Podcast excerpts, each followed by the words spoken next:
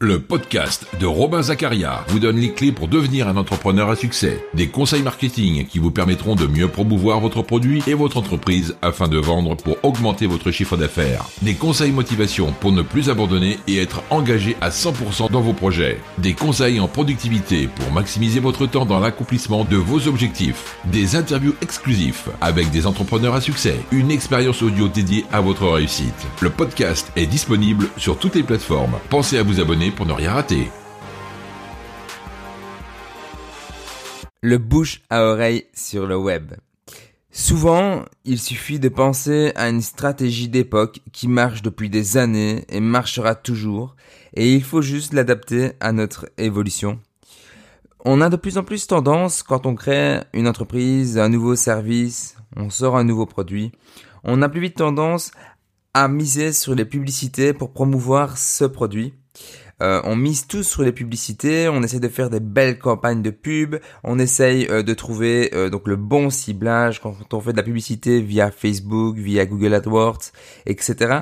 Mais le problème à ça, c'est qu'on va passer par une période de test pour essayer donc justement de trouver notre audience et on va y dépenser énormément d'argent sans pour autant savoir si ça va marcher à l'avance. Je travaillais pour une société qui générait plus d'un million d'euros de chiffre d'affaires avec l'e-commerce. On avait des très belles journées. Il y avait des moments où, euh, donc il y avait des journées où on dépassait euh, les, les 3000 euros euh, de vente par jour. Donc c'était quand même bien. Cependant, on était quand même plusieurs employés à travailler là-bas, donc des personnes qui s'occupaient à préparer les commandes, d'autres qui s'occupaient donc à, à s'occuper du service client. Et le souci à ça, c'est que notre seul levier de trafic sur le site e-commerce était la publicité. Publicité AdWords, publicité Facebook. Et les jours où les publicités étaient plus faibles ne marchaient pas euh, autant, car il n'y a rien à faire, c'est un algorithme. Euh, il y a des, euh, des, moments où il y a moins de recherches, des moments où les publicités sont moins vues, car il y a d'autres personnes qui ont payé plus cher pour être, pour passer au-dessus, pour être plus visibles que nous. Et ces jours-là, ben, on générait peut-être 300 euros de vente par jour. Alors, pour une petite société qui débute, qui démarre et qui génère déjà 300 euros par jour avec l'e-commerce, c'est génial. C'est, vraiment magnifique. Parce que quand on, quand on réduit les frais, euh, le produit, le montant de la publicité, etc., ben voilà, on a un petit bénéfice au cours de la journée. Mais quand on doit payer trois employés dans la société, c'est pas possible de gagner uniquement 300 euros par jour avec l'e-commerce. Et le problème à ça, c'était qu'il misait uniquement sur la publicité. Quand il y avait plus de publicité, eh ben, le site ne vendait plus.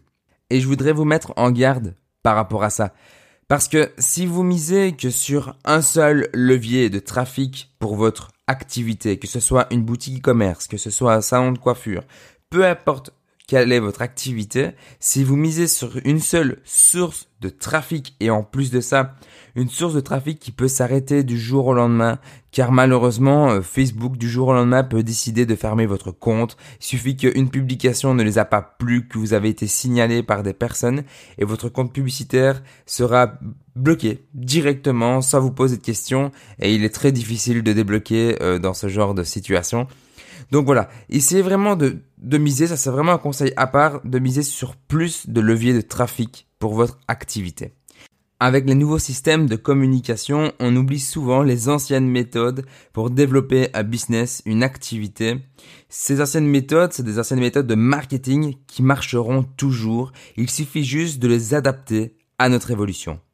La méthode que nous allons employer aujourd'hui dans ce podcast, c'est le bouche à oreille. La puissance du bouche à oreille, c'est qu'il lève les barrières et ne met pas d'intermédiaire entre les deux interlocuteurs.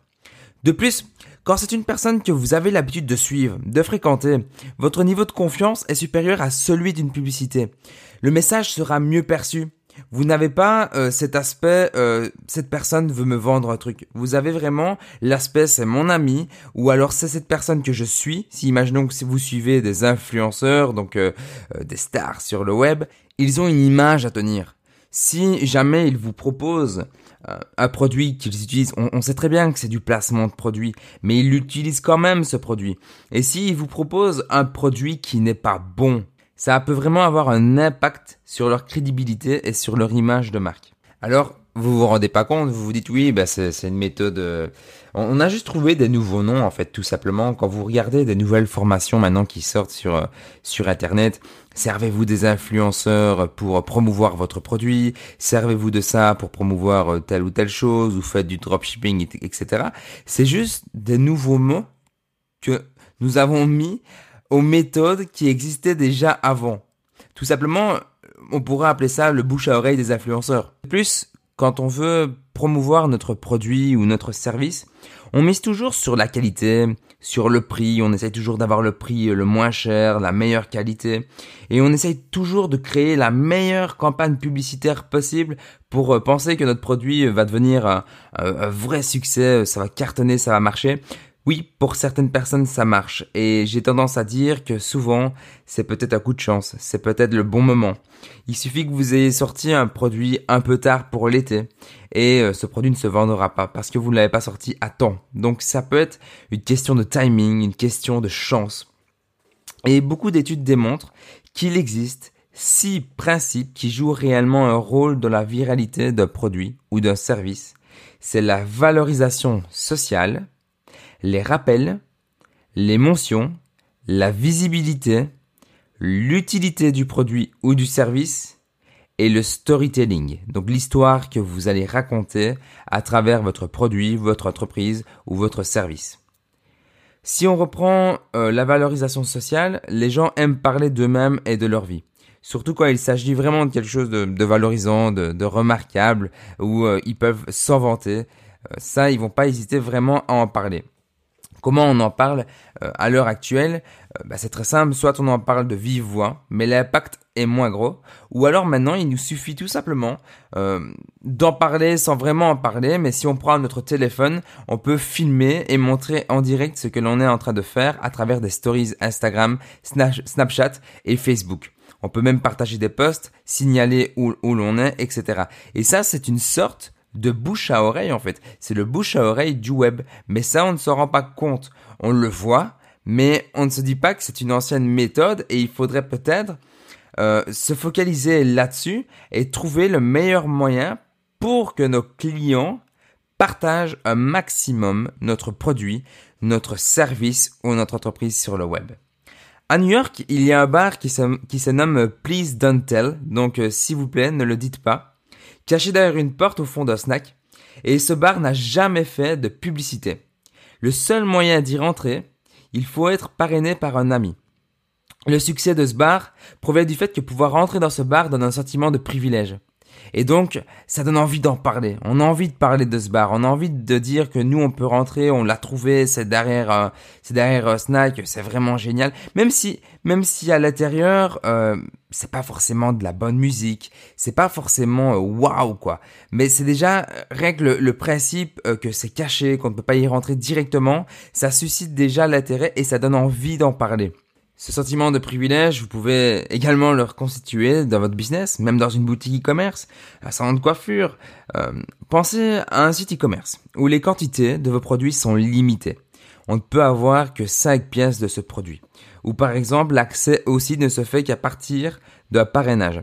Automatiquement, vos clients voudront appartenir à votre communauté pour se sentir valorisés. Ils auront envie d'en parler et aux personnes, ils vont en parler aux personnes qui sont susceptibles d'être intéressées par ce que vous faites. Donc c'est ça le gros impact aussi du bouche à oreille, c'est qu'une personne ne va pas en parler si elle pense que ça n'aura pas d'utilité pour cette personne. Mais si elle pense que ça aura de l'utilité, cette personne sera plus vite susceptible à venir vous voir pour demander justement conseil par rapport à votre produit, votre service ou votre entreprise. Je trouve qu'il y a également un autre euh, principe vraiment euh, sur lequel il faut se focaliser, il faut vraiment être focus, focus, focus à 100%, c'est l'émotion. Si vous utilisez les émotions de la bonne manière, vous pourrez espérer que votre contenu soit partagé sur les réseaux sociaux. Le principe constitue à déclencher une réaction directe. Qu'elle soit positive ou négative, votre contenu ou votre produit a de fortes chances de générer plus de partage. On remarque que euh, les contenus qui euh, suscitent le plus de partage à travers une émotion, c'est les émotions euh, de colère et d'angoisse. On peut le voir à l'heure actuelle, il fait, il fait quand même assez chaud. on est en été et on, arrive à des températures de 33 à 34 degrés. Et il y a des personnes qui laissent leur chien dans leur voiture pendant qu'ils vont faire les courses. Et ce genre de comportement bah, suscite à l'énervement parce que le chien euh, a chaud, le chien peut mourir, le chien peut euh, euh, ne plus savoir respirer.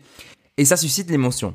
Ça suscite une émotion bah, de colère et d'angoisse également pour le chien. Et automatiquement, le premier réflexe que l'on a, c'est de prendre notre téléphone et de faire une photo, de faire une vidéo, de dire que c'est honteux.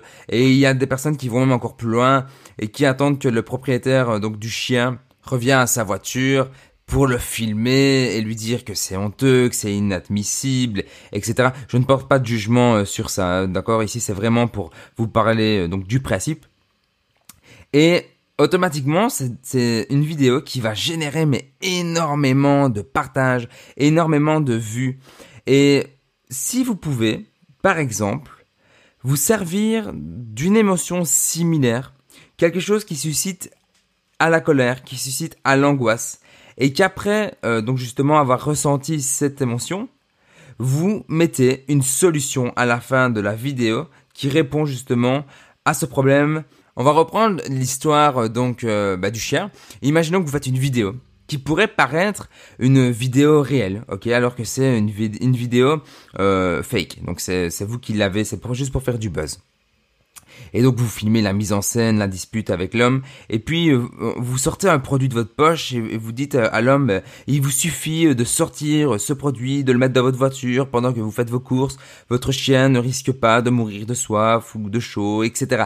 Et, et automatiquement, ben, Là, vous allez susciter ben, la colère chez les gens parce que l'homme a laissé son chien dans la voiture, mais en même temps, waouh, il y a une solution à ça, et automatiquement, on va être intéressé d'en savoir plus sur le produit.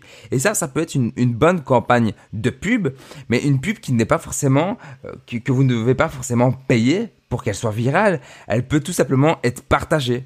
Ok? Vous comprenez un petit peu le concept? Et Google est un exemple pour ce principe. Euh, ils ont présenté leur moteur de recherche euh, à travers une mise en scène d'une histoire d'amour par capture d'écran, et ça a vraiment été un succès. Pour déceler l'émotion qui se cache sous une consommation, vous pouvez utiliser cette méthode simple qui consiste à se demander trois fois en quoi l'utilisation de votre produit, de votre service ou de votre entreprise est utile au consommateur. Vous pouvez vous poser cette question trois fois. Pourquoi mon produit est utile? Pourquoi mon produit est utile Et automatiquement, vous aurez la réponse pour faire une super campagne qui sera virale, qui sera partagée par beaucoup de personnes à travers Facebook, Instagram et les réseaux sociaux et même de vive voix. Un autre point qu'il faut surtout pas négliger, c'est la visibilité. Sans visibilité, vous êtes mort. Votre produit ne se vendra pas, votre entreprise ne sera pas connue et votre service, même s'il est génial, mais qu'il n'est pas vu, il ne marchera pas. Vous n'aurez personne. Ok Et souvent, on voit beaucoup de cas euh, de, faillite d'entreprises ou des entreprises qui n'ont pas marché et euh, on remet la faute sur notre produit, on remet la faute sur notre environnement, on remet la faute sur beaucoup de choses. Sauf que le problème, c'est qu'on n'a pas été visible auprès des personnes qui avaient besoin de ce produit. Il faut pas oublier qu'il y a des personnes si vous avez créé ce produit, c'est qu'il y avait un marché. S'il y a un marché, c'est qu'il y a une demande. S'il y a une demande, c'est qu'il y a un besoin. Ok Et donc vous devez être visible euh, auprès de ce public, auprès de ce marché. Si c'est quelque chose que on peut utiliser en public, par exemple, de boire une canette de coca ou boire ou manger euh, un sneakers ou, peu importe, ben, à ce moment-là, la visibilité se fait toute seule car les personnes consomment ce produit euh, devant tout le monde et donc ça crée ben, la visibilité du produit. Maintenant, si c'est un produit qui ne peut pas s'utiliser en public ou c'est un produit terminé que vous avez utilisé à la maison, la solution pour maintenir la visibilité est d'en exposer une trace par le biais d'un gadget. On va prendre l'exemple d'une marque de protéines. Donc vous voyez les gros pots de protéines qui pèsent quand même 2 kilos. Euh, même si vous consommez de la protéine en public, vous ne vous baladez pas avec euh, votre gros pot de, protéines qui fait 2 euh, kilos. ça, vous l'utilisez à la maison. Cependant, vous pouvez boire vos protéines à l'extérieur. Et pour boire vos protéines à l'extérieur, vous allez les consommer avec un checker. Donc c'est une genre de gourde et vous allez pouvoir mettre vos protéines dedans avec votre lait, votre eau, peu importe, et vous pourrez donc la consommer à l'extérieur, au travail, ou peu importe. Mais sur ce checker, il y aura le logo de la marque de protéines que vous utilisez. Et automatiquement, cette société bah, génère toujours de la visibilité, même si vous n'avez pas le produit avec vous. On pourrait prendre l'exemple, je sais pas, je vais inventer une euh, marque qui euh, sort bah, des protéines véganes, donc euh, tout ce qui est vegan, sain, bon pour la nature, etc. Et donc cette marque a un slogan, un slogan fort. Automatiquement, elle peut réaliser des bracelets avec son slogan et son logo. Et c'est euh, le genre de questions que les personnes vous posez, c'est bah, d'où vient ton bracelet, euh, qu'est-ce qu'il est marqué dessus? Ça va susciter l'intérêt et donc la visibilité du produit. Automatiquement, ça donne envie d'en savoir plus sur la marque et la visibilité se fait donc à l'extérieur. Donc voilà pour ce podcast. J'espère que vous y avez découvert donc des choses utiles, des choses qui vont vous aider afin de mieux euh, donc promouvoir votre votre société, votre service. Ce qu'il faut en tirer de ce podcast, c'est que le bouche à oreille restera la meilleure manière de promouvoir un produit, car il n'y a pas de barrière entre les deux interlocuteurs. Que votre produit ou votre service doit susciter une réaction émotionnelle, et vous devez trouver en quoi votre produit ou votre service est utile. Nous avons également abordé la visibilité, donc n'oubliez pas, trouver le moyen de rester visible. Si vous avez euh, par exemple euh, une boutique e-commerce, vous pouvez utiliser euh, donc des cartons d'envoi avec votre logo dessus. Si vous avez un magasin de vêtements par exemple, vous pouvez faire des sacs personnalisés avec vos logos dessus. Donc voilà, c'est la fin du podcast. N'hésitez pas à vous abonner pour être tenu informé de la sortie du prochain podcast. Vous pouvez également me suivre sur Instagram, vous allez découvrir les coulisses de mes business, de mes prochaines sorties. Vous pouvez également venir me poser vos questions. Et nous, on se retrouve pour un prochain épisode. Ciao ciao